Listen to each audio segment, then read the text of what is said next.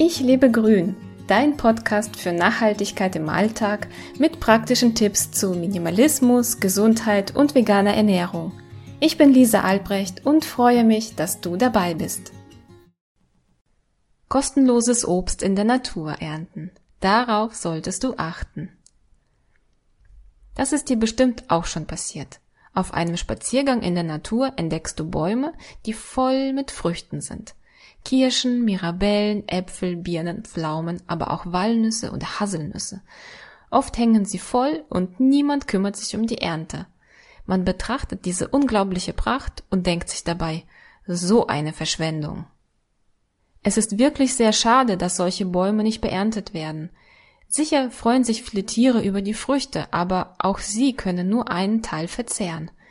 Während wir im Supermarkt in Plastik verpacktes Obst kaufen, fallen von solchen Bäumen die leckersten Früchte herunter.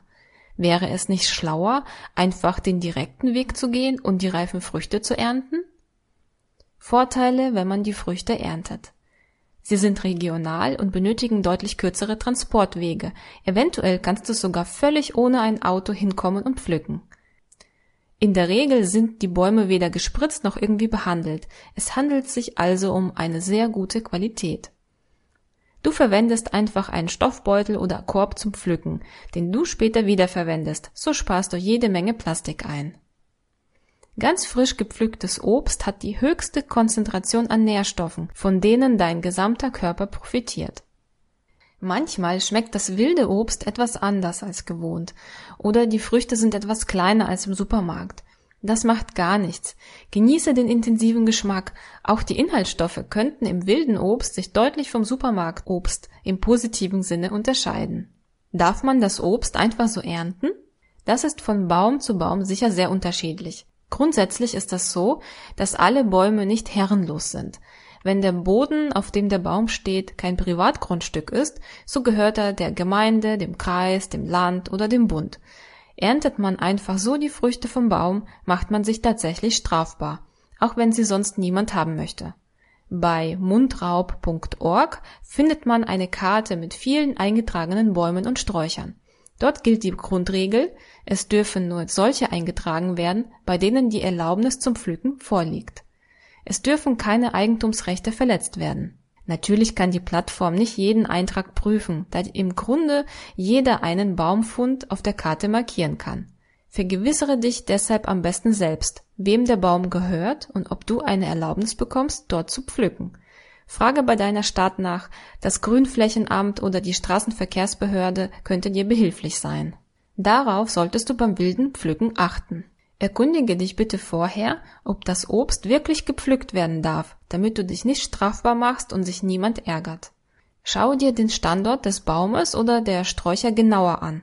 An stark befahrenen Straßen, neben Bahnschienen oder dort, wo konventionell bewirtschaftete Felder sind, würde ich stark aufpassen. Emissionen durch Autos, Belastungen durch Streusalz und Räumungsarbeiten im Winter und der Einsatz von unkrautvernichtenden Pestiziden sorgt für eine starke Belastung des Obstes. Pflücke immer behutsam die Früchte. Die Bäume oder Sträucher dürfen dabei nicht kaputt gehen. Keine Äste abschneiden, abbrechen oder so auf die Bäume klettern, dass etwas kaputt geht.